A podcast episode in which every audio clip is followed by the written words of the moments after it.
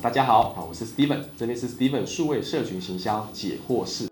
第一个地方是需要让他感受到，在这个环境里面，他是可以安心跟托付的，所以创造安心感、创造舒适感、创造气氛的良善是很重要。因为一开始会有彷徨的，甚至心中小小发抖的地方，要让他放心的、安心的、开心的做事情，营造这样子的环境很重要。第二个部分呢，就是要因材施教，慢慢去了解他，知道说他在专业里面哪些是强处。哪些是要补强的地方？还要在专案合作里面，他的哪些的表达能力、沟通能力，或者是他的教东西的准时度、细心程度，会不会有一些东西漏掉等等，这些也是要对他做这个层面的了解，让他做得更顺利。那第三个部分是给他一个上进的目标，让他去追求，获得自我实现，还有让他身价提升，啊，让他觉得这边学得到东西。所以，这位主管就是要这样的使命，不计较得失的 support 这件事情。谢谢。